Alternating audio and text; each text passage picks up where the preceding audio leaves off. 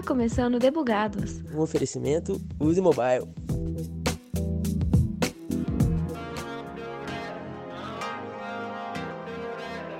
O nascimento de um bebê, qual celular comprar, como economizar, quais gastos cortar. Essas são atividades e eventos que requerem muito planejamento. Esse ato está presente em muitos setores das nossas vidas, e isso com certeza não é diferente para os aplicativos. Os preparativos para eles são bastante extensos, requerendo uma estruturação do plano de negócios antes de começar isso tudo.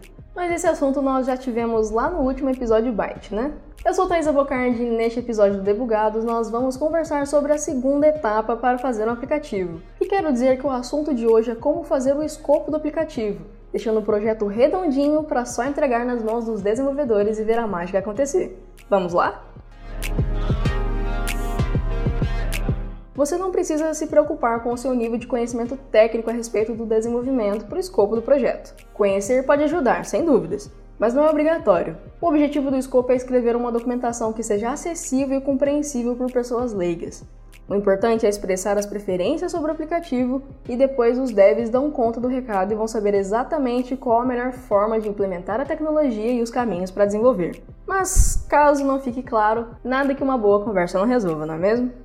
Ter em mãos o plano de negócios do seu app vai ajudar muito na hora de elaborar o escopo, porque já teremos definido o tipo de público, os problemas que se propõe resolver, como será essa proposta de intervenção, dentre muitas outras informações essenciais que estão lá no seu Business Model Canvas. Um outro detalhe importante para se ter em mente é que é mais importante você começar por um MVP do seu aplicativo. Isso é, um produto mínimo viável que requer requisitos mínimos que deem conta de cumprir com a missão. Vamos primeiro fazer funcionar e depois aprimoramos. Está mais do que permitido pensar grande para o seu aplicativo, mas fazer grandes implementações pode ser arriscado, especialmente quando esse for o seu filho de primeira viagem. O que quero dizer é que administrar um app vai colocar muitos ensinamentos nas nossas mãos, então lidar com uma coisa de cada vez é benéfico para melhorar a aplicação de forma incremental, pouco a pouco. E aí a gente diminui as chances de errar.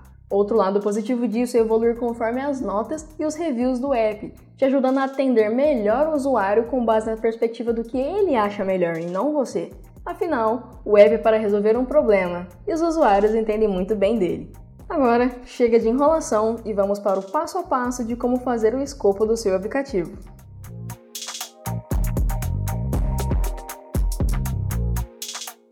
Primeiríssimo passo é pensar na jornada dos seus usuários. Você fará isso a partir dos problemas que seu aplicativo irá solucionar, pensando exatamente em cada interação que você gostaria que fosse feita no seu app. Mas não vale pensar só em um tipo de usuário, porque os administradores do aplicativo também vão ser levados em consideração. Em alguns casos, existem mais de um tipo. Quer um exemplo? Os apps de mobilidade urbana possuem três: a administração, os motoristas e os passageiros. Então, com isso, já matamos mais uma charada. Seu aplicativo, na verdade, vai ter mais de uma versão para atender cada um, todos integrados. Portanto, os fluxos devem estar bem direcionados. Qual é a primeira coisa que cada um vai fazer ao abrir o seu app? E o que vem depois? E depois? Esse é um ponto principal da jornada do usuário, e você vai precisar conhecer as suas personas muito bem.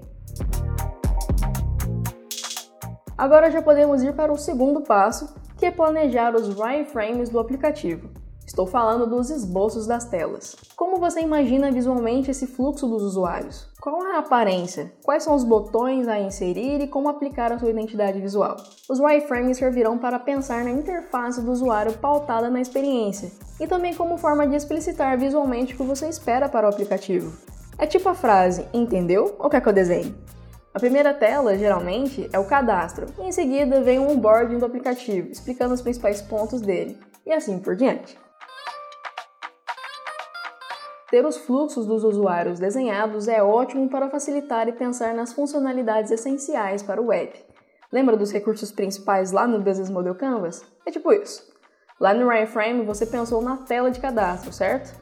Então a funcionalidade a ser inserida no app é a de login, essa função vai requerer um banco de dados e até mesmo integração com APIs de autenticação para que acessem a partir de outras contas existentes, tipo a conta do Google ou do Facebook. Tenho certeza que você já logou para alguma dessas contas.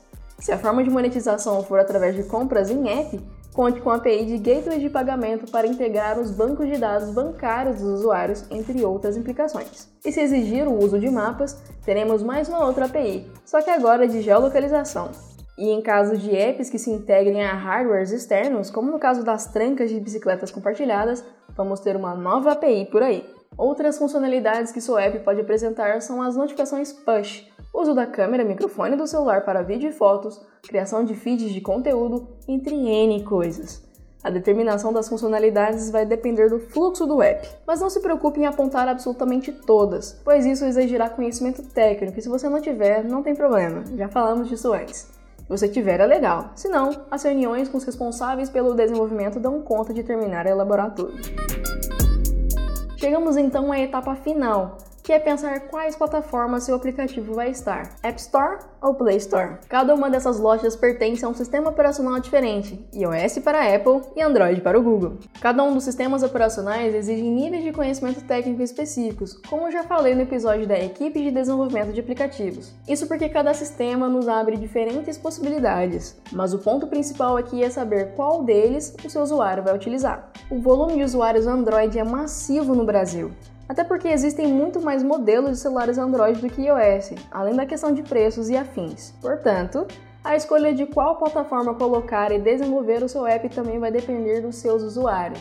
Então tenha esse detalhe bem definido quando for fazer a sua pesquisa de mercado para entender o seu público.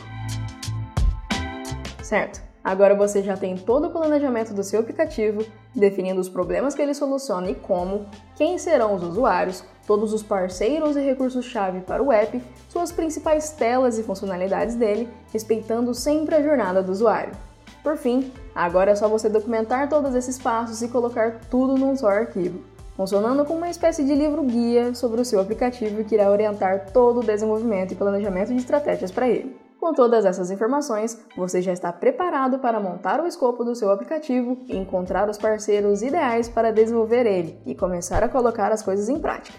Lá no blog da Use Mobile já tem bastante conteúdo interessante sobre como encontrar e contratar desenvolvedores, sejam eles time in-house ou terceirizado. Vou deixar os links aqui na descrição desse episódio. É isso, pessoal. Zerei o backlog do dia, então tá na hora de despedir do squad. Falou!